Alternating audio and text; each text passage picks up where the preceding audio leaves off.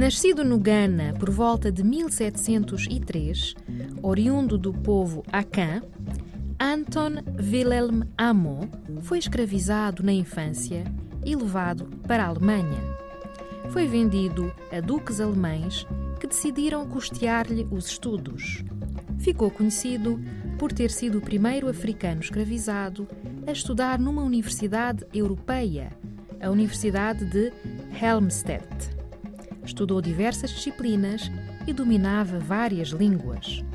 Doutorou-se em filosofia e tornou-se professor na Universidade de Halle, na Alemanha. Anton Wilhelm Amo faleceu por volta de 1759.